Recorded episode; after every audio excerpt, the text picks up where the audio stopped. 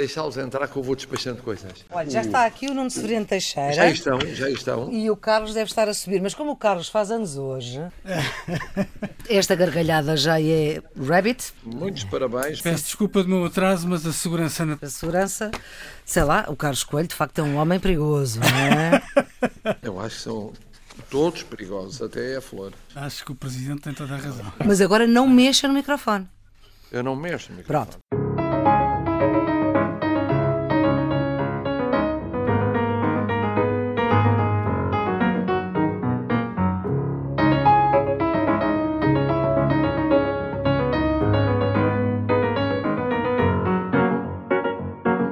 Emissão especial do Geometria Variável. Estamos num ano de emissões regulares semanais. Este é um programa de rádio que nasce em plena pandemia para ajudar a refletir aquilo que se vai passando em Portugal, na Europa, no mundo. Segue a atualidade, mas com toda a autonomia editorial para escolher aquilo que lhe interessa falar. Esta é a emissão já número 47. É uma emissão de aniversário e tem como convidado especial Marcelo Rebelo de Sousa. É o Presidente da República, acolheu o convite coletivo desta equipa do Geometria Variável, Nuno Severiano Teixeira, Carlos Coelho, e este convite vai iniciar um ciclo de convidados de antigos dirigentes partidários. Vamos estar nisto mais de um mês, neste ano de 2021, de 45 anos de Constituição da República Portuguesa, de 35 anos de integração europeia, de 25 anos de CPLP e quando estamos a 3 anos de fazer 50 de democracia. São muitas datas, datas algumas redondas, outras nem tanto, mas quem segue o Geometria na Antena 1, na rádio, à sexta-feira e ao sábado, e depois em podcast, com a emissão toda na íntegra, e esta, claro, em podcast vai ser um bocadinho mais composta com a presença do Presidente, sabe que este é um programa de análise e de reflexão reflexão sobre Portugal, a Europa e o mundo, com Nuno Severiano Teixeira, Carlos Coelho. A produção é sempre da jornalista Ana Fernandes, os cuidados de emissão são de João Carrasco.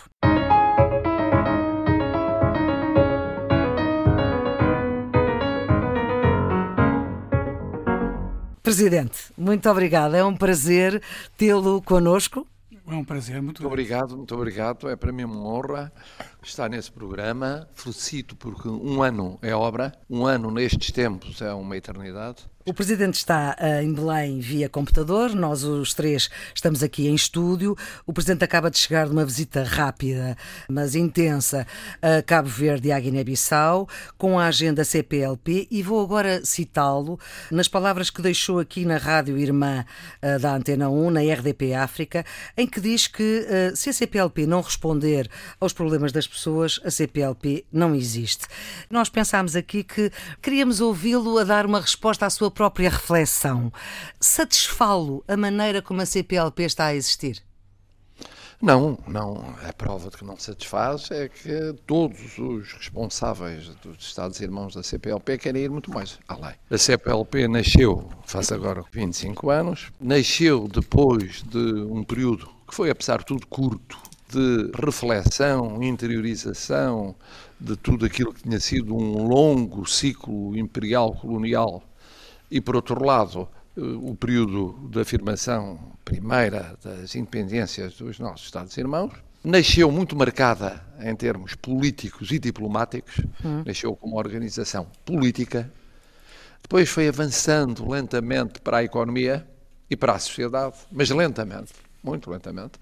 Porquê? Porque os próprios desafios políticos e diplomáticos foram multiplicando no tempo e até chegar às pessoas demorou uma eternidade as pessoas hoje, mais do que nunca, são sensíveis àquilo que as preocupa no dia a dia, problemas de saúde, e por isso é tão importante aquilo que tem acontecido, isto vai continuar a acontecer, na cooperação sanitária no quadro da CPLP multilateral ou bilateral. Depois, mobilidade. Tem a ver com emprego, tem a ver com estudo, com a capacidade de instalação empresarial e o passo que vai ser dado agora na Cimeira de Luanda é determinante, porque foi preciso compatibilizar posições muito diferentes.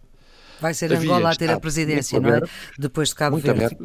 Havia Estados menos abertos, por razões de integração regional ou por idiosincrasias próprias, e, e houve que fazer a quadratura do círculo, uh, ir para uma solução que fosse muito flexível, mas tivesse um núcleo duro. E quem quiser integrar um núcleo duro, integra, é livre de integrar. Quem não integrar um núcleo duro tem um regime mais flexível no tempo e no conteúdo, que permite, não obstante, não deixar ninguém de fora. Portanto, é Portanto, isto para dizer, temos de ir mais longe na vida concreta das pessoas. Isto é verdadeiramente uma geometria variável também na CPLP. não é? É, a várias velocidades, não é? É isso mesmo, é isso mesmo. Imaginamos aqui nós que o país que o mais inquiete neste momento é a sua segunda pátria, Moçambique, por causa de Cabo Delgado. E a CPLP bom, tem servido? eh, eh, Quanto a Cabo Delgado, os últimos tempos têm mostrado passos muito positivos. E positivos na resposta da CPLP, como se verá depois em Luanda, mas também da comunidade internacional. Ou seja, a CPLP Portugal tem esteve-se- sido útil para Cabo Delgado.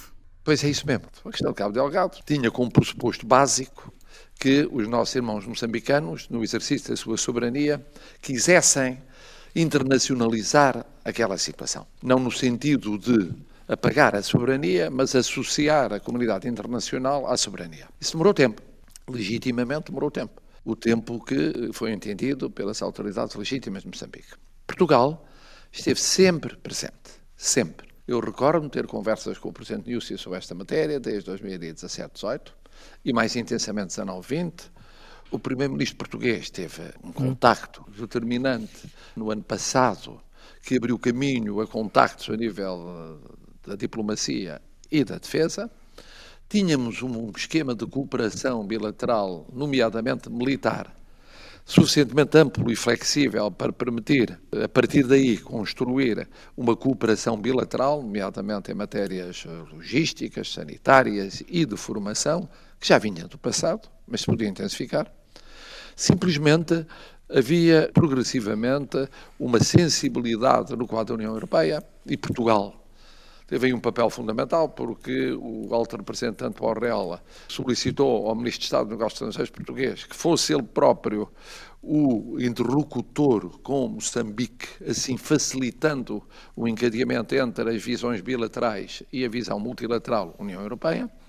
A União Europeia precisou de um período de maturação, fez esse período de maturação, mostrou a sua disponibilidade para apoiar uma solução de colaboração política, diplomática e de eh, formação militar e de apoio no, no plano menos político e diplomático apenas, mas eh, mais próximo daquilo que seria a preocupação de Moçambique. Na sequência disso, na reunião de Paris, há dias, eh, foi possível, no âmbito do diálogo entre líderes europeus e líderes africanos, que substituiu, como sabe, a Cimeira União Europeia, União Africana, inviabilizada pela pandemia, foi possível integrar uma componente crucial, que era o papel africano. Quer dizer, era impensável que houvesse uma ajuda e uma cooperação europeia sem a palavra decisiva de Moçambique e sem a disponibilidade africana para assumir um papel de relevo, que tinha de ser, obviamente, concertado com Moçambique. Foram dados passos eh, cujo resultado se verá em tempo oportuno. O primeiro-ministro português teve aí uma intervenção novamente decisiva e, portanto, estamos mais próximos daquilo que é uma nova fase eh, relativamente à intervenção numa situação que a todos preocupa, a todos aqueles que, como referiu, amam Moçambique, conhecem Moçambique e percebem a incidência daquela realidade, bem também estão atentos a uma incidência mais vasta regional e mais vasta continental e mais vasta global do fenómeno, como todos os fenómenos têm pelo menos uma componente eh, de natureza eh, terrorista, e portanto estamos eh, mais próximos de- desse ciclo, que é um ciclo em que é determinante o exercício da soberania por Moçambique, em que há uma sensibilidade da comunidade internacional, em que a União Europeia aparece a desempenhar um papel,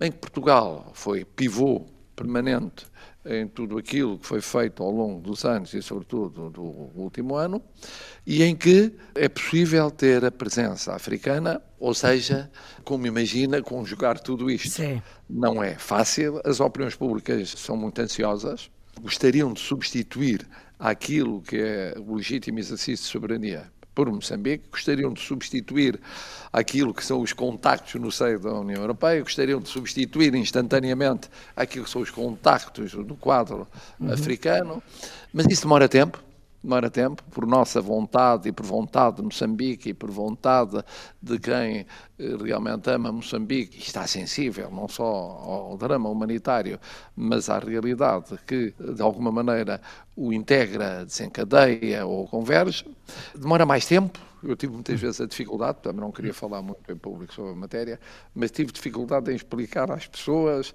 amigos do Parlamento Europeu ou amigos do Parlamento Português, que estavam muito angustiados e muito ansiosos e queriam Sim. para anteontem. Eu disse, mas eu quero para transanteontem, eh, mas demora tempo e o importante é que estamos próximos de uma solução do que estávamos há seis meses há quatro meses, há três meses e primeira iteração há um ano. Vamos alargar aqui também esta conversa, Nono. A CPLP e estes países dizem-nos todos muito. Moçambique é a segunda pátria do presidente Marcelo. Eu vivi a minha juventude em Moçambique, nasci na Guiné. É, é, o Fernando Pessoa dizia que são as malhas que o Império tece, não é?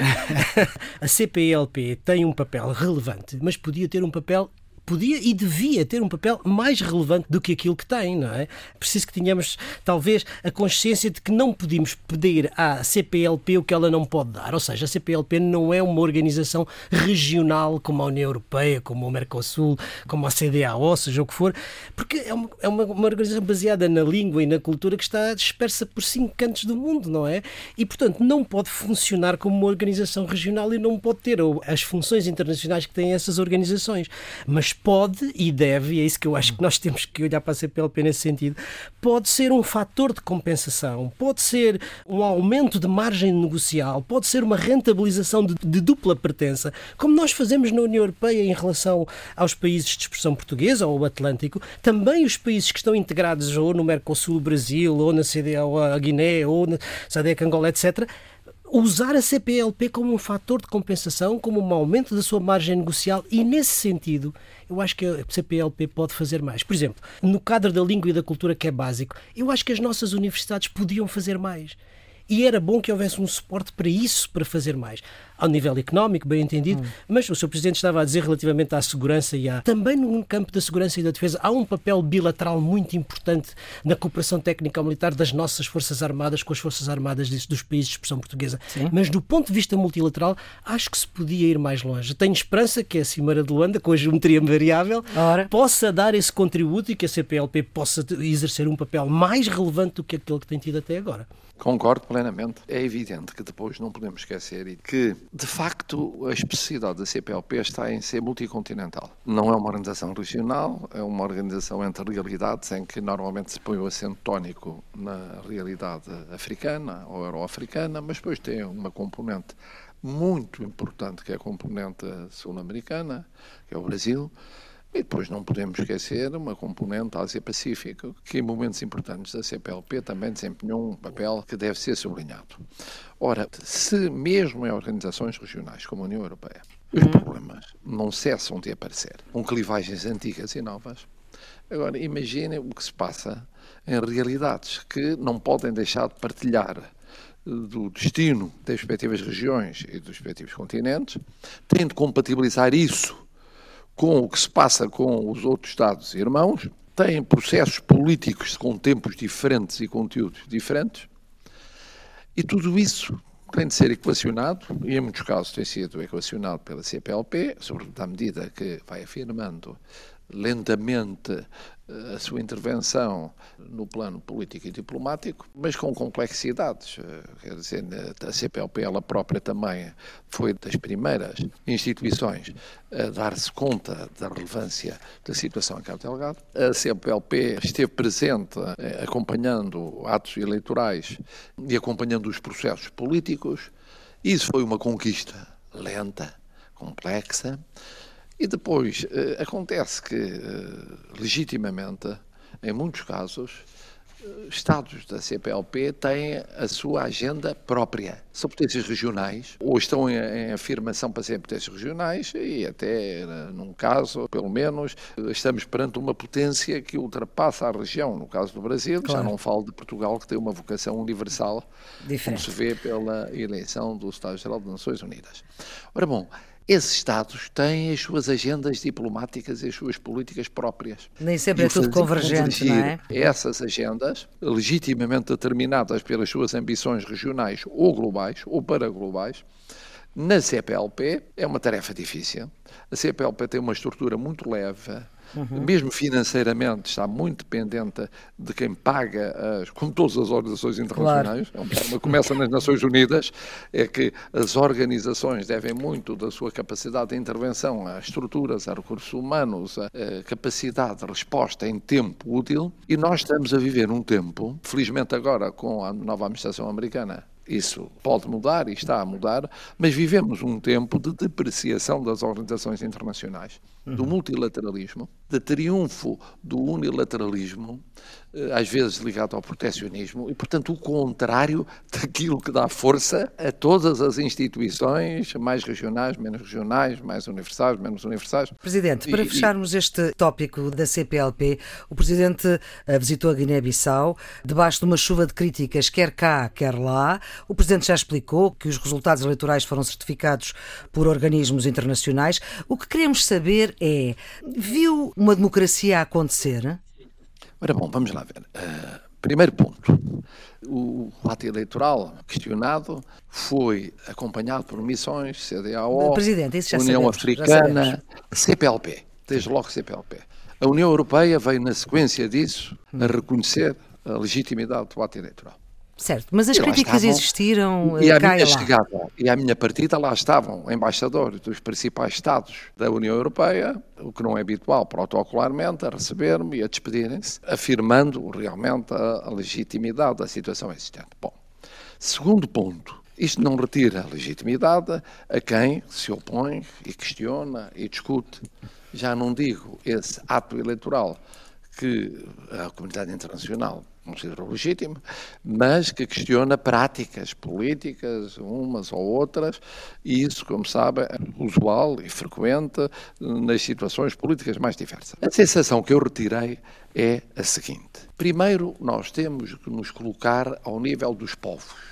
Eu, como todos nós, vivemos o diálogo com imensos Estados do mundo, e desde logo os nossos irmãos na CPLP com regimes políticos muito diferentes, certo. partido único, partido não único, partido liderante, multipartidarismo condicionado, isto é, realidades diversas daquelas que são o universo de outros Estados da mesma comunidade. E, portanto, deixar de conviver é deixar de criar condições de diálogo para o reforço da democracia, do Estado de Direito Democrático. Mas viu a democracia acontecer ou não, Presidente? Agora, eu recebi os representantes Sim, dos sabemos, vários partidos sabemos. políticos.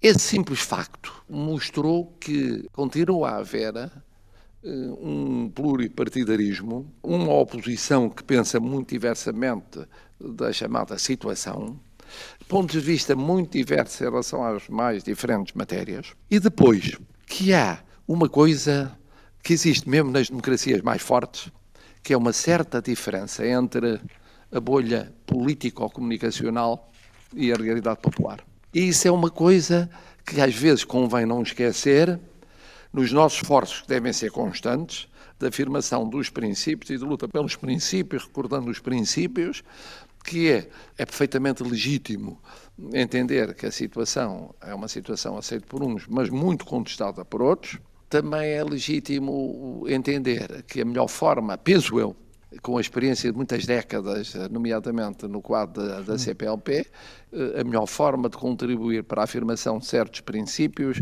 não é a ausência. Há uma frase então em direito, é que aliás, foi, vem é? do direito francês, que é les absents toujours tort. Os ausentes nunca têm razão. A pior maneira de querer alterar as coisas, se se quer alterar as coisas para melhor, não é o não estar presente é o estar presente e não deixar o monopólio da situação a quem está presente. Mas isso eu expliquei a quem direita e tenho explicado, e mesmo nas democracias mais adultas tenho encontrado alguma dificuldade em ser entendido que não é boa orientação. Aliás, ainda por cima, as críticas tinham uma certa ilogicidade. Esteve lá em janeiro o presidente da CPLP de Cabo Verde e não deparou com a reação agora verificada quando teoricamente os argumentos utilizados se aplicariam a ambas as situações.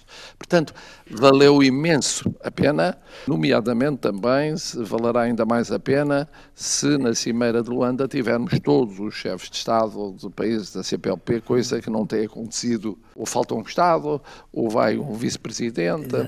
Se for possível isso, já é importante. Uma coisa é ir o presidente da CPLP de Cabo Verde, outra coisa é ir o presidente de Portugal.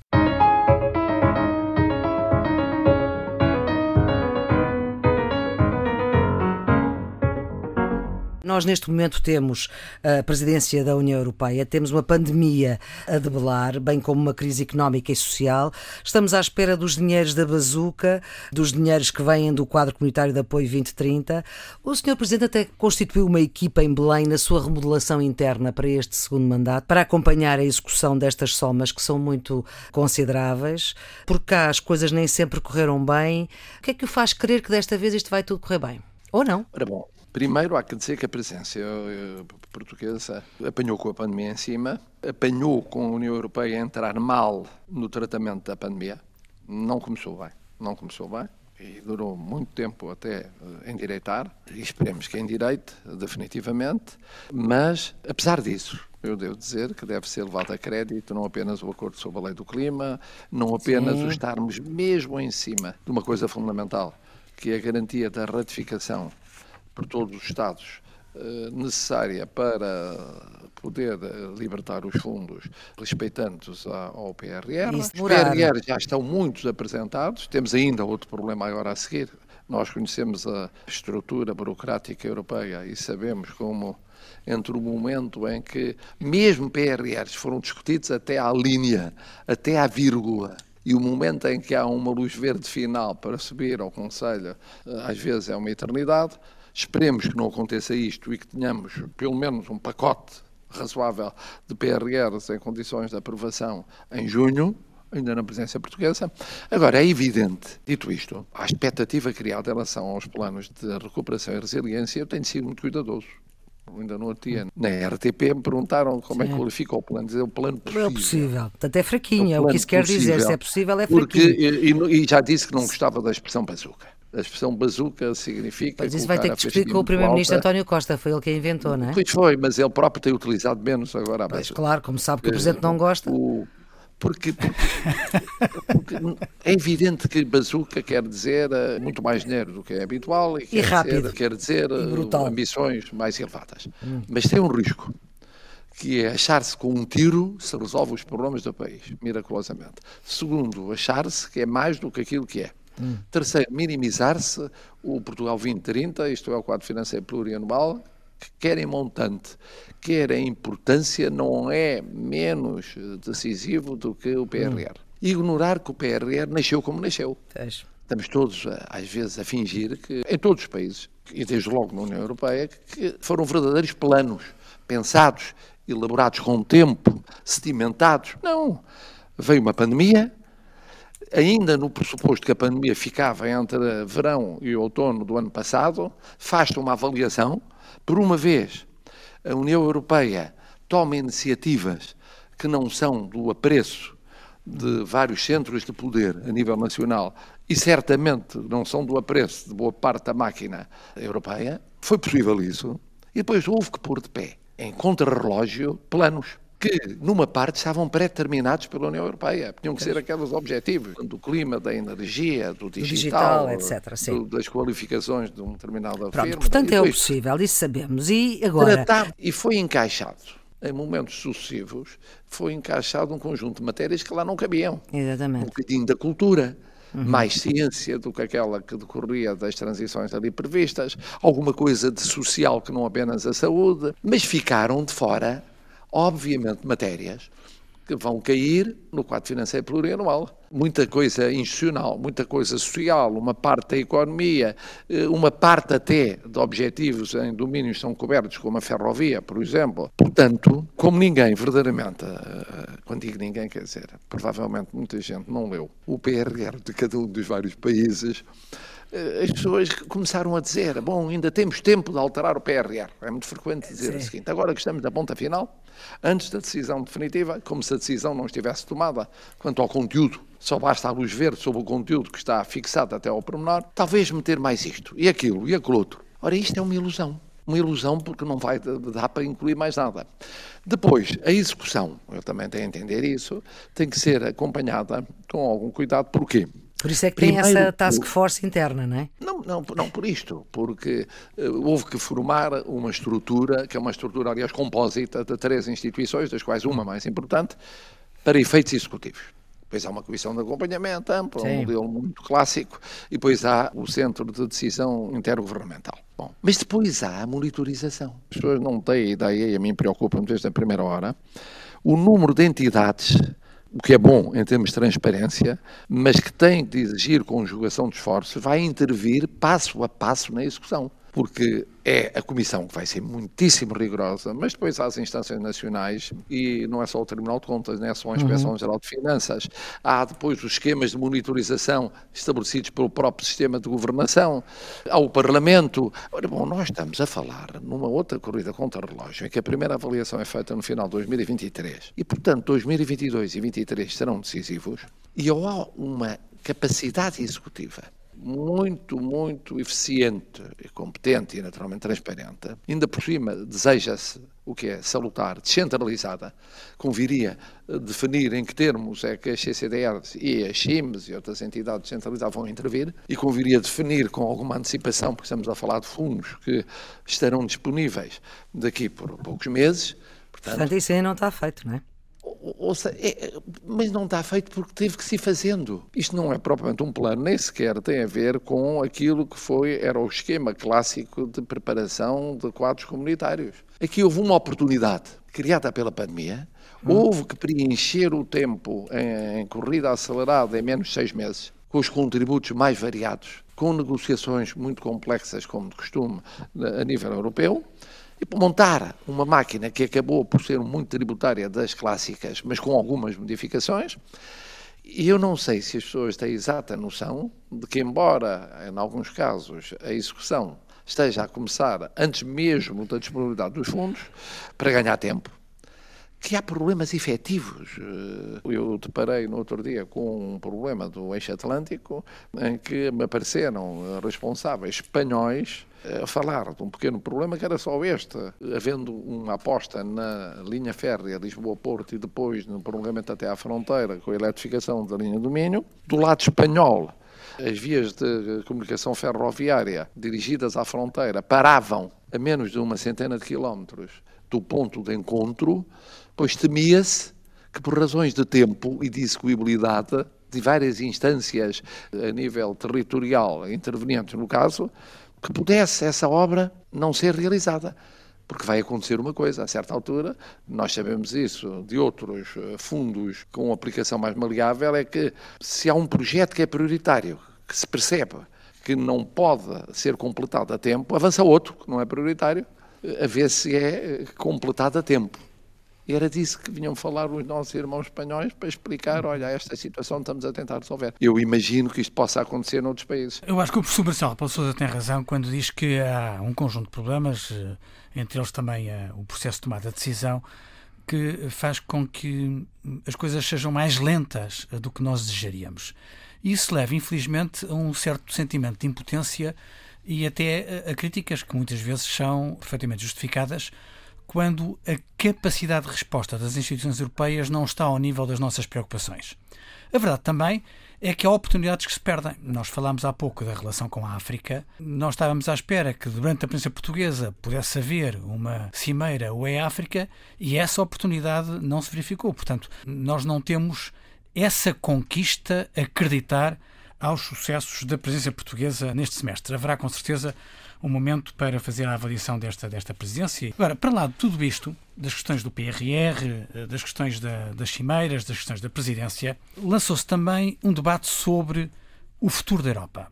Foi lançado em Estrasburgo, com Macron, com António Costa, com Ursula von der Leyen, com Sassoli, e a questão que se coloca é o que é que nós podemos ambicionar sobre o futuro da Europa e que papel é que Portugal pode desempenhar nessa reflexão e que papel é que o Presidente da República acha que pode marcar. O professor Marcelo Rebelo de Sousa fez um discurso que nós elogiámos também no Geometria Variável, no 25 de Abril, em que falou também da relação de Portugal e dos portugueses com a sua história colonial. Esse discurso foi um discurso aplaudido da esquerda à direita. Senhor Presidente, podemos esperar um discurso tão relevante e tão marcante também sobre a história da participação de Portugal nestes 35 anos de aventura europeia com pistas para o futuro?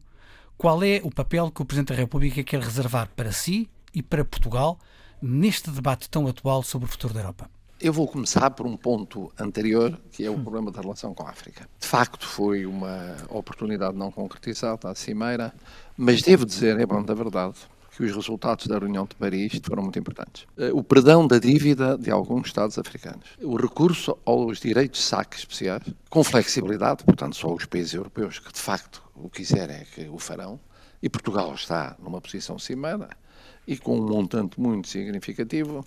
Portanto, a disponibilidade de muito dinheiro, muito dinheiro, milhares de milhões, para a África. O facto de não ter de se esperar pela Cimeira, devo dizer com um papel importante do nosso Primeiro-Ministro, mas não menos importante, do Presidente Macron e da Presidente da Comissão.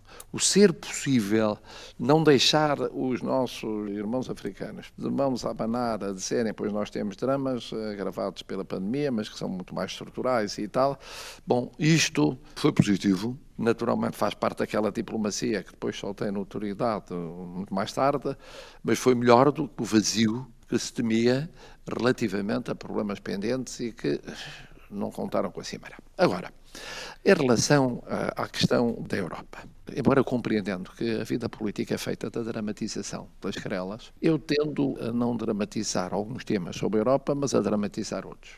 Quer dizer, eu dramatizaria o quê? O facto de na Europa nós eh, estarmos a assistir a um período de substituição de lideranças não podemos omitir que num país crucial como a Alemanha certo. há uma solução de liderança que não é irrelevante. Não podemos omitir o facto de haver também, noutros países europeus relevantes, fenómenos antissistémicos, uns dirão populistas, outros dirão o que quiserem, mas fenómenos de insatisfação, de contestação, que a pandemia exacerbou e que problemas anteriores estruturais já tinham criado. Não podemos omitir clivagens acerca da democracia, acerca do sistema político, no quadro da União Europeia, e clivagens essas que têm sido geridas uh, pontualmente, conjunturalmente, mas têm vindo a adensar no tempo. Não podemos omitir ou esquecer que há mecanismos da democracia clássica, e dentre eles os sistemas políticos, os sistemas parceiros e económicos e sociais, estão obsoletos estão obsoletos e na União Europeia, em vários países da União Europeia, eu diria em demasiados países da União Europeia, estão obsoletos. E não é possível criar um poder europeu forte na base de poderes nacionais fracos. Não se vai buscar líderes europeus a outro planeta. Não. É na Terra e por que dizer europeus. Também se fossem de outros lados, com grande probabilidade, o problema, mesmo em democracias não é muito melhor. Essa é uma questão de interrogação de facto, quando se fala no futuro da Europa, no futuro político institucional da Europa, hum. é que não basta dizer, ora, vamos avançar para uma nova estrutura a nível europeu. Não, é preciso perguntar e qual é a capacidade de resposta dos poderes políticos nacionais. Sim, eles não se vão reformar internamente para darem força à realidade europeia. Se não o fizerem, se forem mancos, hum. e há não sei quantos sistemas políticos europeus mancos, não têm alternativas como deviam ter, têm núcleos eh, eleitorais fortes que realmente são muito críticos ou contestatários do que era o peculiar comum europeu, têm fenómenos sociais que não cabem no poder de enquadramento dos parceiros económicos e sociais nacionais e europeus. Isto, para mim, preocupa-me imenso. Imenso. Porque senão o debate sobre o futuro da Europa na base da conferência é um debate que corre o risco de ser perfeitamente académico vai não serve para nada. esquemas institucionais sem se olhar para qual é o momento em que termina a pandemia. Pronto, vamos fazer hum. o balanço do que correu mal na pandemia, fala-se numa União Europeia também na saúde, mas o que é que isto quer dizer? Certo. E em termos sociais, o que é que mudou em termos sociais por causa da pandemia? E em termos eh, da situação económica na, na, Europa e em termos das visões políticas diferentes que existem na Europa e se avolumam na Europa, as estruturas existentes têm a flexibilidade para enfrentar os desafios do futuro? Sim ou não? Ora bom, o papel de Portugal é muito simples. Quer dizer, se Portugal quer ter um papel europeu que não seja aquele que já é, eu acho, excepcional, porque nós temos tido sempre, sempre, um papel europeu muito mais que proporcional àquilo que seria normalmente o nosso peso no quadro europeu. Isso é mérito dos sucessivos líderes em diferentes tempos políticos. Hum, temos tido. Temos tido isso. Nós temos uma apetência para as relações internacionais e também no quadro europeu, que no Parlamento, como na Comissão, inúmeras vezes, como no Conselho, contribui para um peso de Portugal. Eu testemunhei isso quando era líder da oposição, com o Primeiro-Ministro António Guterres. Tinha um peso transversal em várias famílias políticas, mas houve com outros primeiros ministros eh, do PSD e do Partido Socialista, e há com o atual Primeiro-Ministro, de facto. Agora, nós precisamos de aí desempenhar um papel, por um lado um papel prospectivo, é apostar na Europa, ser claramente europeístas, apostar numa Europa que reforce as suas instituições, mas começarmos por apostar no reforço das instituições nacionais. Isso é hum. muito importante. Mesmo estes planos todos que falamos cá dentro e por Sim. todos os países devem muito da sua execução à situação interna dos vários países. E dos vários governos, Sr. Presidente. Porque... Claro, dos vários governos, das várias maiorias parlamentares, do relacionamento institucional entre chefes de Estado e chefes de governo e certo. Eu bem sei que a resposta direta é complicada, mas será que a atual composição deste governo tem capacidade para conseguir que estes dinheiros venham a ser bem aplicados? Precisamente porque já houve alturas em que não foram tão bem aplicados quanto isso. A questão é a seguinte: tradicionalmente há um consenso europeu muito vasto eh, em Portugal. E esse consenso europeu, centro-esquerda e centro-direita. Um dos problemas da, das democracias europeias e das democracias em geral é a perda de peso dos moderados e a subida dos radicais. Ora, o projeto europeu é um projeto de moderados.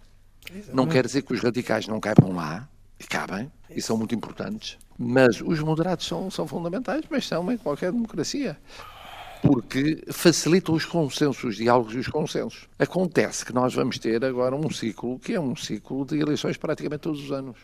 É. Temos eleições este ano, para o ano não temos, mas em 23 temos mais de uma eleição, depois em 24 teremos eleição europeia, depois em 25 começa a corrida para a presencial do começo de 26, que no fundo Sim. é 25-26. Esta sucessão pelo meio teremos, obviamente, também em 25 eleição autárquica, todas as eleições são nacionais. E isto que se passa em Portugal é menos complicado ainda do que se passa noutros Estados europeus. É muito mais complicado que isso. Porque a fragilidade do sistema partidário, dos sistemas partidários, até em Estados até de maior dimensão e de maior peso económico, é, não é inferior, é, é superior. E, portanto, estamos a caminhar com muita imaginação europeia para processos em que, vejamos o caso da Itália, cessa para o ano as suas funções, um presidente teve um papel determinante na gestão da crise, eh, exerce funções de, de primeiro-ministro quem teve um papel determinante na gestão da crise uhum. anterior no Banco Central Europeu e pode vir, obviamente, a manter um protagonismo, mas eh, noutro, noutro escalão do poder, o que significa que, se assim for, é preciso alguém que o substitua no escalão do poder que existe. Mas isto, se virmos Estado a Estado, sem estar a formar juízes que não cabem a um chefe de Estado de um país formado os outros países. Sim. Isso eu também falei de Portugal. Mas está quase, está quase. Não, não, mas é uma realidade. Quer dizer, são certo. realidades tão poderosas e tão importantes. Por isso eu também falei da realidade portuguesa, em que é preciso eh, garantir, como a sua pergunta no fundo tinha implícito, garantir com ciclos políticos anuais que contribuem menos para os consensos do que para eh, a delimitação de alternativas, é? que são também fundamentais para a democracia. No meio disso tudo é preciso fazer a execução de um plano e ter a certeza de que esses planos mantêm o consenso ao longo da sua execução. Num clima em que, não apenas numa sociedade, mas em várias sociedades democráticas, há muitas vezes a suspeição à partida de que os responsáveis na dúvida, não são transparentes. Uhum. Têm de demonstrar que são transparentes, porque há dúvida sobre são transparentes, porque o escrutínio é muito apertado. E é crescentemente apertado, é assim, faz parte da democracia mediática, da democracia inorgânica, crescente e das pulsões naturais da sociedade. Este é o quadro em que nós estamos e, portanto, não se pode olhar para os planos como se olhava noutros tempos. Há um governo, o governo executa o plano, as oposições atacam pontualmente a execução do plano e a vida continua. Isto já não existe, isto não é a realidade atual. Em relação à, à, presidência, eu e o Carlos somos muitas vezes acusados aqui no Geometria Variável de concordar demais, o que aliás é verdade, mas há coisas em que discordamos e eu faço uma avaliação da presidência e do desempenho da presidência portuguesa diferente da do Carlos.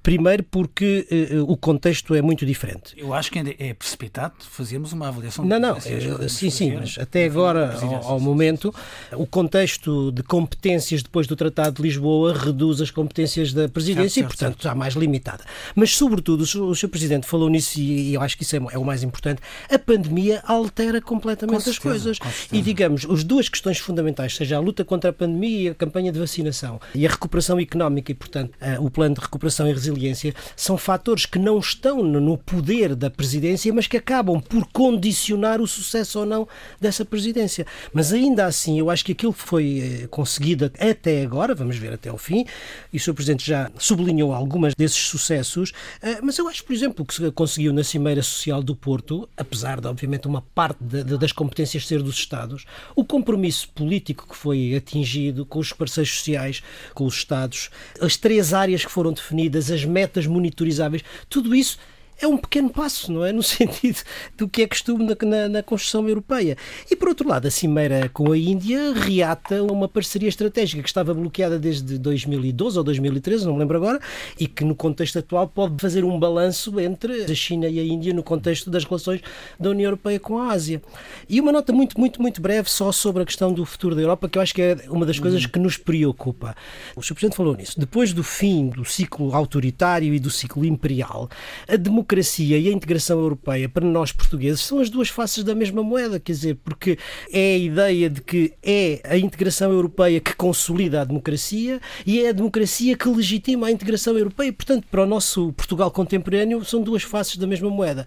Agora, o que é que acontece? Eu acho que desde o início do processo, nós portugueses fomos encontrando grandes desígnios Primeiro, a própria integração e a conquista da credibilidade europeia por parte de Portugal. Depois, a integração no euro. E o que eu acho que nos faz falta a nós, pelo menos é o que eu sinto, não sei se, se bem se mal, é que nós estamos a precisar, no quadro europeu de um novo desígnio nacional que dê um elan, que dê vontade, que dê, que dê ânimo aos portugueses para continuar a avançar.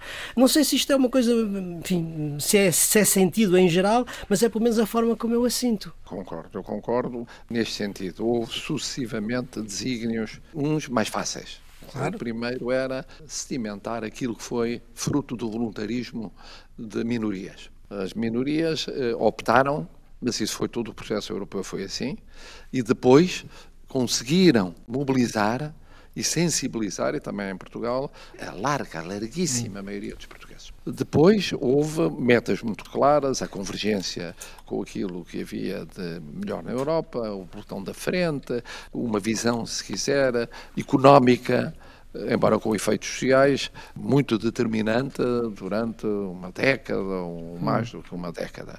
E agora? Ora bom, e agora o que se passa é que a Europa é completamente outra. Eh, é completamente outra e Portugal é completamente outro. Portanto, não pode. A classe política é que é a mesma, muitos casos, a começar pelo Presidente da República. Bom, e, portanto, o que acontece é o seguinte: nós temos que nos pôr nos sapatos dos jovens. Apesar de vivemos numa sociedade envelhecida, e, portanto, em que temos, por um lado, os jovens a quererem mais Europa e melhor Europa. Portanto, e a viverem essa Europa de uma maneira completamente diferente. Mais prospectiva e são sensíveis a causas que são causas universais, claras, o clima, uma nova visão da energia, uma nova visão ecológica, uma nova visão do pós-revolução digital, mas com um sentido útil, uma visão social. E aqui estamos a chegar a um ponto para mim que é crucial, que é não basta a Europa tecnocrática, a Europa económica, por muito importante que seja, é curto. Hum, é curta a mensagem, certo, certo. Que, que, é importante, porque sem ela, sem haver riqueza, é muito difícil a construção de uma Europa social, mas é curto. Os passos dados na Cimeira Social foram importantes por manter a matéria na ordem do hum, dia, ao menos de tantos em tantos anos. Porque depois, naturalmente, o tropismo é de logo vamos ver o que se faz, o que não se faz. Agora, há corolários disto, que dependem muito das lideranças europeias. Um corolário é repensar a visão que dominou a Europa no domínio orçamental ou financeiro, se quisermos, nem é tanto económico, e olhar mais para a realidade económica da Europa num mundo global que é totalmente diferente daquele mundo de há 10 anos. Presidente, traduzindo, isso é alargar um bocadinho a ideia do déficit, da dívida e daqueles critérios. É isso? Por exemplo, por exemplo, não é só isso, é mais do que isso. É ter uma visão de alguma governança económica europeia. Uhum. Que o senhor Draghi teve, que a senhora Lagarde está a ter, mas que conviria que fosse partilhada claramente pelas várias instâncias europeias e instâncias nacionais decisivas a nível europeu. Isto é muito importante. Porquê? Porque o mundo mudou, já apanhámos um período em que mudou com aquele compasso espera, para não dizer recuo, no plano do transatlântico, mas mudou com a emergência da China, ocupando o lugar da Federação Russa. A Federação Russa hoje é uma potência regional forte, a conviver mal com ser regional e, portanto, a acentuar uma visão ampla da potência regional, mas a China emergiu, emergiu e coloca problemas económicos à Europa, como é evidente, e os Estados Unidos eles próprios também têm aqui uma oportunidade para uma confluência com a Europa. Esse é um ponto vital nos próximos anos e que dura não apenas quatro uhum. anos, mas dura oito anos, pelo menos. Logo, não é uma governança económica no sentido estatista do termo, não. É no sentido de uma visão económica mais vasta do que a meramente financeira. Depois, uma visão social para a Europa. Quer dizer, os europeus têm direito a realmente olharem para a realidade social no futuro, isto é, a sua vida, em termos micro, com a Europa a dizer-lhes alguma coisa, porque melhora no ambiente, porque melhora na qualidade de vida, porque melhora o acesso à ciência, às novas tecnologias, porque melhora naquilo que são os setores mais envelhecidos, na expectativa de uma vida não totalmente frustrada, nos mais jovens porque lhes dá futuro em termos competitivos com o que há de mais competitivo no resto do mundo. E eu devo dizer que é, para mim é muito mais importante isto do que a questão meramente institucional. Os debates institucionais, certo, certo, aliás, certo. acho que não vão ocorrer na conferência porque não é que a França não gostasse que ocorresse, é porque o espírito francês é, muito... é um espírito muito institucional e nós somos também, adoramos o institucional. E estar a debater se é mais federalismo, menos federalismo, e mais poder para este órgão, menos para aquela instituição, menos para aquela instituição. Não, mas isso os portugueses, não lhes, os, os, os europeus não lhes interessa nada. Interessa é porque é que a Europa, na altura da saúde, falhou. Porque falhou, começou por falhar. É verdade que o resto do mundo falhou, tudo mais ou menos falhou houve exceções. Porquê é que falhamos? Não podemos falhar. É possível não falhar, mas isso passa pela cooperação. Mas há cooperação. Há cooperação nas vacinas. Há cooperação antes no problema de uma atuação conjunta em termos de prevenção, etc. E tal. Isso convém retirar-se essa lição. Há cooperação quanto às, às consequências de mudança na vida social e laboral introduzidas pela pandemia, o que já existiu antes, mas aceleradas pela pandemia. A Europa é capaz de dar resposta a isso? Então vale a pena a Europa. Durante uns anos, não é dramática, porque durante uns anos haverá o dinheiro que é injetado. Hum. E o dinheiro que é injetado, nomeadamente em pequenas economias, é suficiente para dar dois anos de crescimento muito visível do PIB, dois anos e meio, e depois começa a aterrar. Vai aterrando, aterrando, e depois convém que aterra alto e não aterra baixo. Uhum. E que aterra alto com as pessoas a dizerem isto mudou condições estruturais da vida nas nossas sociedades. Eu acho que isso é que vai permitir depois à Europa ter um papel no mundo. Só tem um papel no mundo se tiver condições de coesão interna em termos dos europeus e se tiver uma dinâmica de mudança que lhe dê peso no mundo. Certo. Senão, certo, tem o certo, peso que os grandes parceiros quiserem que ela tenha. Não há geoestratégia ou geopolítica independente dessa capacidade, por um lado, de afirmação económica, por outro lado, de coesão social. Uhum. E temos que jogar nas duas, porque a coesão social, o não existir eh, com a força que era adequada, é que leva a não coesão depois política. e ao aparecimento de fenómenos marginais. Assim haja outra dinâmica económica e assim haja outra coesão social, isso reforça os moderados, reforça as instituições europeias e reforça o peso da Europa no mundo. Portanto, eu sou muito defensor desta visão, que tem uma parte que é comum de outras épocas, que é a preocupação com a convergência e com a capacidade portuguesa de ter uma dinâmica económica que, entretanto, perdeu, mas que junta a componente social. Junta a componente social, que é por aí é que os mais velhos estão a distanciar-se, é por aí que os mais novos não estão a entrar ou podem não entrar.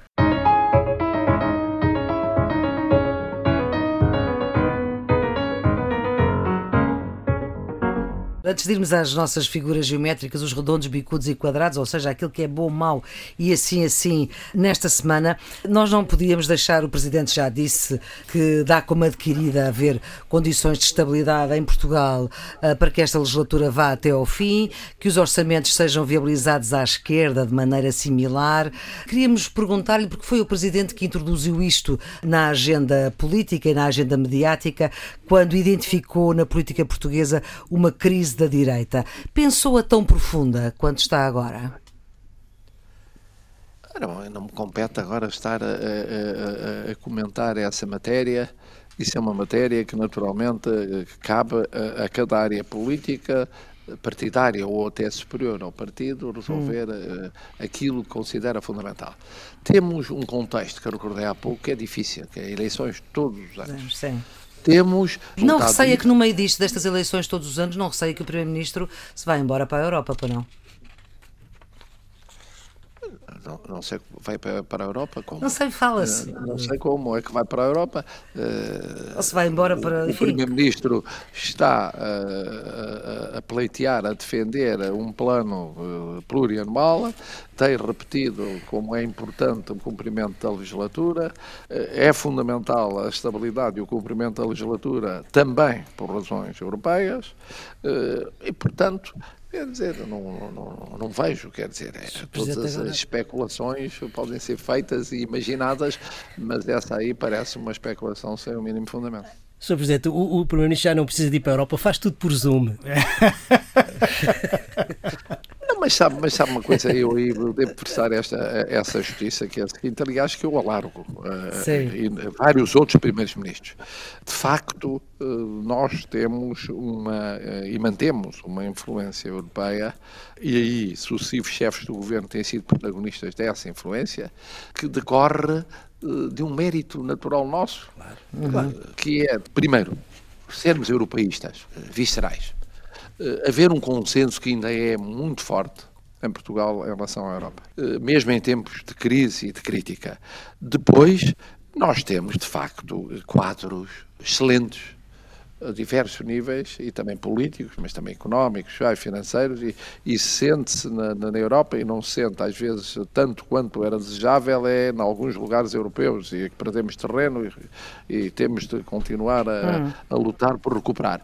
Mas se é uma coisa, ter-se influência europeia é muito importante e Portugal Sim. ter influência europeia e jogar com o seu papel no quadro da Europa do Sul, mas com a ponte pode fazer com a Europa Central e com a Europa Ocidental e abrir para além dos, das famílias partidárias, elas próprias já muito dilaceradas e, e muito, muito fragmentadas, uhum. Eh, a nível europeu como a nível interno.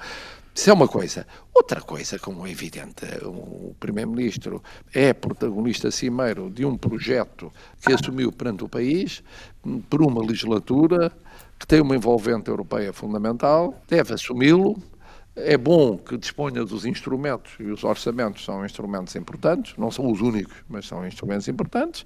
É bom, para ir à outra sua pergunta anterior, Sim. que haja um termo de alternativa forte permanentemente em Portugal como noutros sistemas políticos europeus é fundamentalíssimo. Quer dizer, é fundamentalíssimo. O problema é qual é a qualidade ele, desse termo de alternativa. Existe, quando ele não existe em vários países europeus, ou, ou à direita ou à esquerda, hum. começa por minar a área onde surge e depois mina a outra área, e, portanto, é sempre assim. Sim. E temos países europeus onde verdadeiramente depois a solução advém de aparecer Sim, uma figura. Portugal uma figura, uma figura presidencial, quando são sistemas mais presidencialistas, que acaba por unificar unificar em coligação negativa e depois ter de construir tudo a partir de. No caso português é, é muito simples, é fundamental que haja na área do poder mais diálogo entre os partidos que estão vocacionados para levar até ao fim a legislatura, para além das suas divergências, mas, mas estão vocacionados para isso, e na alternativa é fundamental que a alternativa reforce a capacidade de o ser de forma crescente, porque isso é bom para a democracia portuguesa. É muito bom. E, portanto, eu, eh, aquilo que o Presidente da República puder fazer, hum. e tem podido fazer, tem-no feito, criando as condições de consenso quando isso é possível e desejável, estimulando o aparecimento de alternativa, onde isso é crucial a nível governativo. E como isto é uma corrida muito rápida, temos eh, já autárquicas daqui a quatro meses e meio e hum. temos legislativas daqui a dois anos e uns meses, isto eh, significa que nós queremos que o nosso sistema político seja mais forte do que outros sistemas políticos europeus, porque isso é bom para o país. É bom hum. para o país, não tem a ver com, com as personalidades A, B, C, D, tem a ver realmente com o que é o interesse nacional. E, Muito portanto, bem. É, essa é a função do Presidente da República e sem se deixar seduzir pela tentação dos segundos mandatos, Sim. que é de uma proatividade uh, excessiva. Mas já está quase lá, ou não? Não, não, não, não, não, não, não, não. Quer dizer, é evidente que o Presidente deve ter um, um espaço de atuação que permita contribuir para resolver os problemas nacionais. Hum. No quadro da Constituição. Não, não precisa de mais poderes constitucionais, nem precisa. Os que têm chegam perfeitamente. Chegam perfeitamente. Agora, tem de ter o equilíbrio de não lhe passar pela cabeça experiências partidárias, nem experiências parapartidárias, nem, nem antipartidárias, nem, eh, e por aí adiante. É só manter o equilíbrio e o bom senso nos anos que faltam até ao fim do mandato, e são muitos, porque são quatro anos Sim. e dez meses, porque isso é, é, importante, é importante num período em que a estabilidade é fundamental para que haja poderes nacionais fortes, para poder haver também poder uhum. europeu mais forte. Notas finais, Nuno e Carlos, antes das figuras geométricas, Nuno? Não, eu, eu, acho que o Sr. Presidente tem toda a razão e o papel que o Presidente da República pode desempenhar nesta conjuntura é absolutamente essencial. Vamos lá ver. O eleitorado em Portugal é esmagadoramente um eleitorado de centro. A última eleição do Sr. Presidente Marcelo Rebelo de Sousa é a demonstração disso, mas também o, a concentração de votos nos, nos dois maiores partidos. Não esquecer. Há momentos da nossa, da nossa história, por crises, por, por grandes dificuldades, em que é preciso governar ao centro. Estou-me a lembrar, por exemplo, no século XIX, a regeneração é um governo ao centro, ou o governo do, do, Bloco Central. Era um governo ao centro, mas fora desses momentos. E eu, por exemplo, eu fui daqueles que achei que no tempo da Troika era preciso um governo de, de centro. Mas fora disso, naturalmente, há outras épocas em que é preciso clarificar as águas políticas, separar as coisas uh, ideologicamente e, portanto, preparar a uhum. alternância à esquerda e à direita. Isso é bom para a democracia, é, reforça a qualidade da democracia. Agora, pelo menos a, a, minha preocupação é que eu vejo, como o Sr. Presidente estava a dizer há bocadinho, uma rarefação do centro, um reforço dos radicalismos, uma erosão dos moderados. Isto hoje parece mais claro, talvez à direita do que, do que à esquerda. Eu não vejo mal a alternância política com separação de águas. O que me preocupa é que isto se possa radicalizar e que possa, digamos, cortar um diálogo que é absolutamente fundamental ao centro e entre os moderados para as reformas estruturais de que o país precisa. E aí, de facto, a posição e o papel do Presidente da República é, é essencial, não é? Não é para ser delicado com o nosso convidado, que é Presidente da República, mas a verdade é que quando olhamos para o Presidente Marcelo Rebelo de Sousa, vemos, sobretudo, a dimensão presidencial do equilíbrio institucional. É. Nenhum de nós tem aqui uma bola de cristal para antecipar o que é que pode acontecer nas próximas eleições legislativas, mas acho que é relativamente pacífico antecipar que não vai ser mais fácil obter maiorias eh, parlamentares. E, portanto, o cenário de termos uh, governos que têm maiorias estáveis no Parlamento pode não ser provavelmente aquilo que vai acontecer. E aí a função do Presidente é cada vez mais importante. Eu arriscaria a dizer que a função do Presidente Marcelo no segundo mandato pode ser ainda mais crucial para o país do que já foi durante o primeiro mandato. Está a ver, Presidente? E agora? Sim, olha, eu, eu, obviamente percebo perfeitamente e concordo com o que disse. Agora, a questão é a seguinte: há aqui fases. Há aqui fases ao longo destes cinco anos. Nós estamos a viver uma fase que é a saída da pandemia, ela ainda não, não desapareceu, e o arranque da resposta a uma crise económica e social cujos contornos ainda vão, uh, durante um tempo, aprofundar-se. Porque há uma decalagem, há um desfazamento temporal entre a injeção de termos de reconstrução económica e o chegar à sociedade. Portanto, isso pode ser seis meses, nove meses, mais tempo, menos tempo, mas existe. Existe. E é nesse quadro que é fundamental uh, e na existência de crises políticas porque seria então dramático que em cima da crise pandémica e pós-pandémica uhum. e da crise económica ou social houvesse uma crise política. Não seria nada bom. Quando os dois anos cruciais de fundo são 22 e 23, ter uma crise política em 22 ou 23 significa matar parte daquilo que vem como disponibilidade de fundos para esse período temporal. Esse é um ponto. Outro ponto simultâneo, que foi muito bem tratado pelos dois, é, é o seguinte, que é quase outra vez a quadratura do círculo, uh, mesmo da ótica da oposição, que é, e do papel do Presidente, que é o seguinte, é, importa manter pontos de consenso em questões estruturais, mas ao mesmo tempo com isso não deixar de ser alternativa. Porque claro. se deixa de ser alternativa, Exato. sobem os radicais, antes mesmo ainda de poder ensaiar ser alternativa. Que é um bocadinho o que está a acontecer, não é? Esta conjugação é uma conjugação muito difícil, porque se há um distanciamento excessivo em matérias de regime e de consenso, isso é complicado, de parte a parte dos grandes protagonistas desses entendimentos. Mas eh, se há um acento tónico no consenso, num período em que se avizinham eleições, progressivamente, isso pode ser interpretado como verdadeiramente uma indiferenciação. Exato. E a indiferenciação convida à radicalização. E a radicalização significa o enfraquecimento dos moderados, mais de um lado ou mais do outro, dos dois em tempos diferentes. E este vai ser o grande desafio até 23. Também. Não é fácil.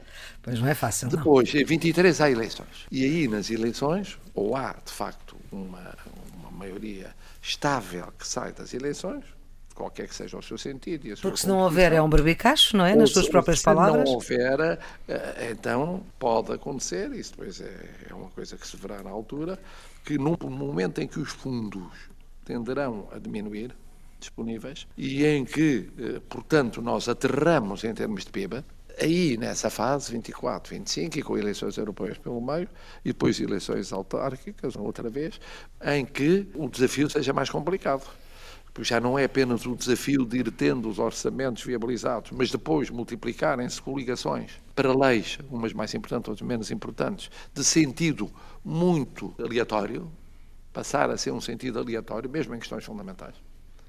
E aí, claro que a governação é difícil e, apesar de tudo, estamos ainda em período de utilização de fundos do Plano de Recuperação e Resiliência e estamos em pleno Portugal 2030. Isso, com a fadiga que o próprio exercício de poder acrescenta à situação geral, pode dar um cenário mais complicado para todos e, portanto, também mais complicado para a atenção e o acompanhamento pelo Presidente da República.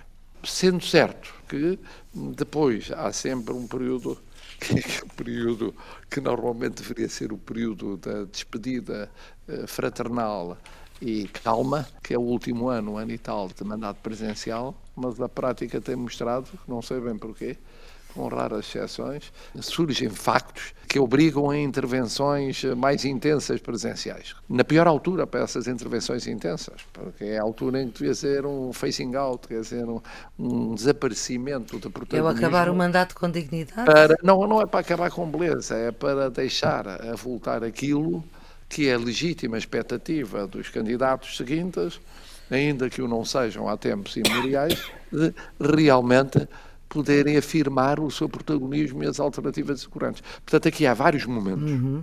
Nós estamos a viver um mínimo momento até as autárquicas, mas é um momento, Sim. dentro do momento mais amplo até às eleições de 23. Depois temos um momento que depende do que forem as decisões eh, dos portugueses, pelo voto, a deste ano. E mais determinante ainda, a de 23, sobre como é que querem encaminhar o futuro. Perguntar-se-á, nesse caso, pode acontecer que de repente surja a necessidade de uma solução que é uma solução que entanto não foi possível anteriormente, de emergência, dos moderados, para ultrapassarem situações mais frágeis eh, de apoio parlamentar.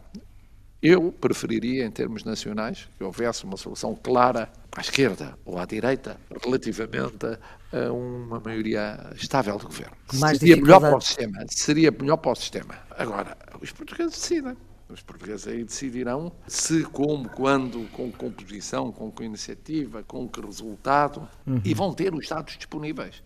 Porque não é por falta de tempo que os portugueses não terão os dados disponíveis daqui até 23. Exatamente. O Presidente ganha em preservar a, a, sua intervenção o mais possível para não depreciar aquilo que possa ser uma intervenção acrescida, se for necessário, em momentos críticos. E, portanto, deve evitar-se aquilo que é, que é crítico, extemporâneo e crítico negativo negativo, a vários tipos de negativo. Hum. Pois, se de repente surgir uma crise que é insuperável por meios normais e institucionais, se verá como é que o Presidente intervém.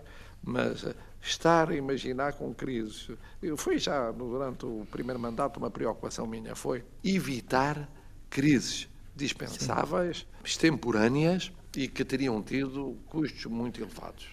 Enquanto isso for possível, deve fazer-se. Depois se verá.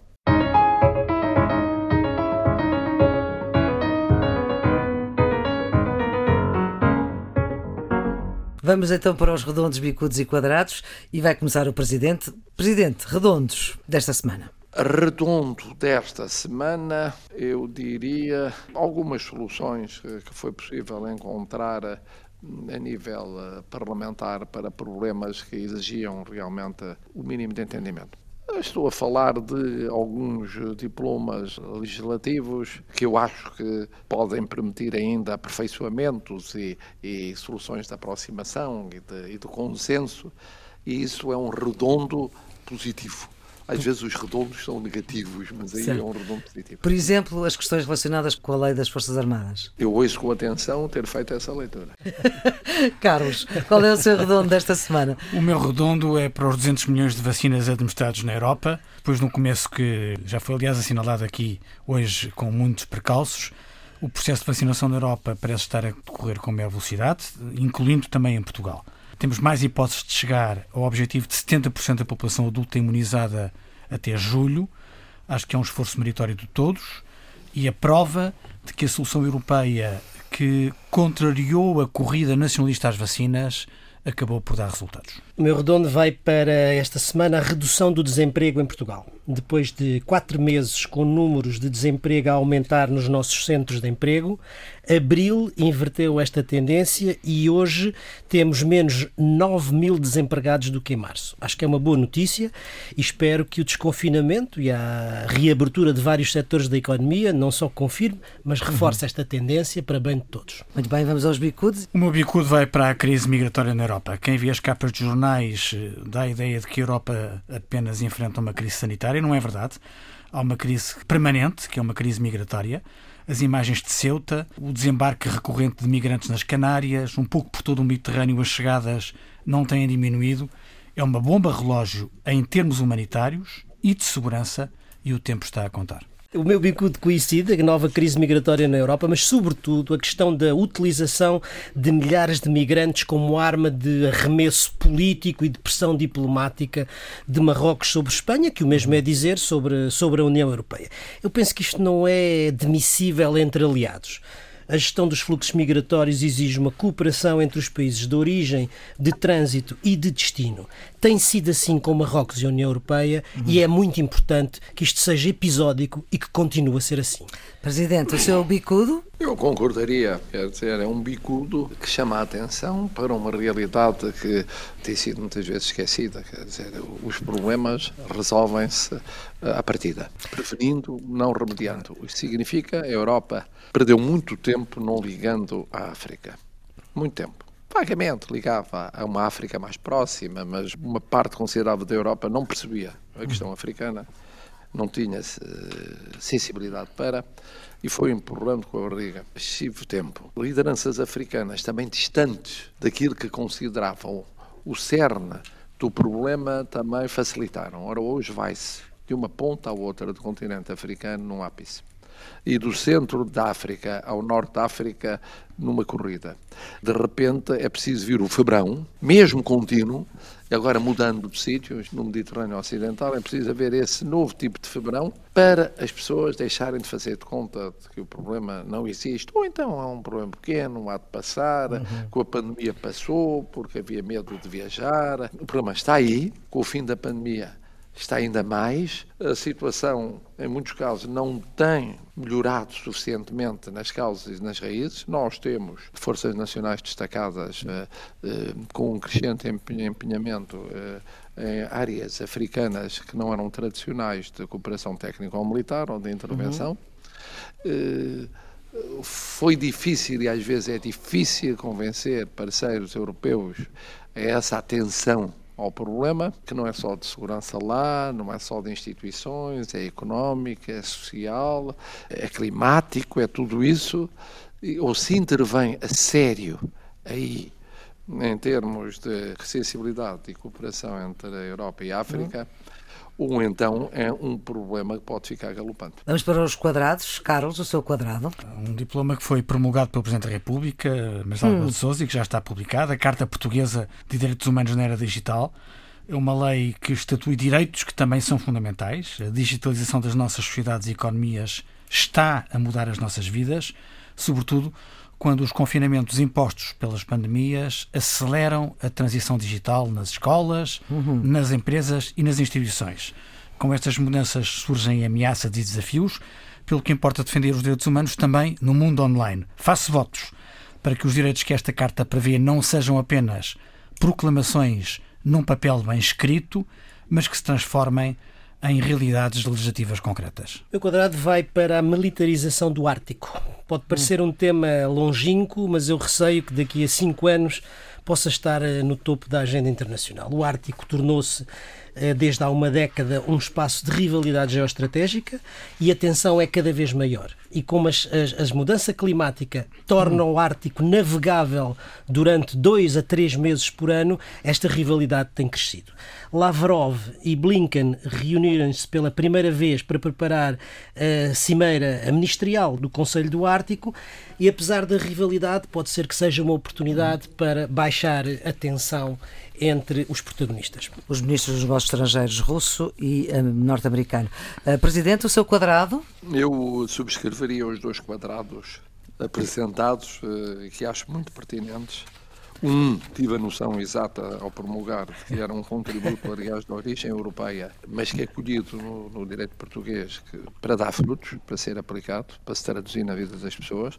E o outro também parece muito longínquo, mas não é nada, nada longínquo porque é nessas questões longínquas começam coisas que depois vêm até muito perto. Este programa acaba com pistas para fim de semana. O Presidente deve ter 300 mil. A pista é muito simples, quer dizer, a cultura sofreu muito com a pandemia. Eu acho que tudo o que possam os portugueses fazer, para além do que é óbvio, que o aproveitar o tempo bom, que vai ser magnífico este fim de semana, hum. e aproveitar para desconfinar com bom senso e desconfinar também sensata com fraternização, deviam ir a, espetáculos culturais, deviam ajudar, ou se não é um espetáculo, ir a exposições, os museus estão abertos, há, três ou quatro exposições muito boas, há de facto espetáculos que estão a estrear no Teatro Ana Maria, segunda para quem gosta de teatro, eh, há cinema aí e cinema premiado bom. muito bom, uhum. ajudem, ajudem aquilo que é a cultura por todo o país, porque ela bem merece e, uhum. os agentes culturais foram muito, muito sacrificados durante um ano e três meses. A minha pista esta semana é para a leitura e é para um livro de Daniel Inerariti e que se chama Uma Teoria da Democracia Complexa, agora traduzido para português.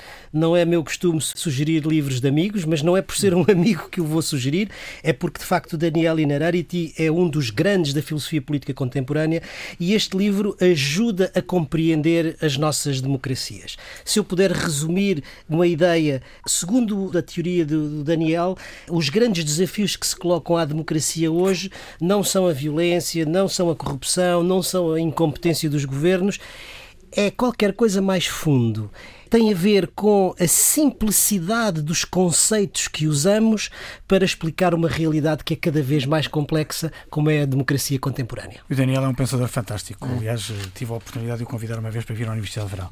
Também vou sugerir um livro de Pedro Latoeiro e Filipe Domingos, chama-se O Mundo Não Tem de Ser Assim. É uma biografia de António Guterres, uma biografia autorizada, portanto não se esperam revelações escaldantes nas 700 páginas da, do livro.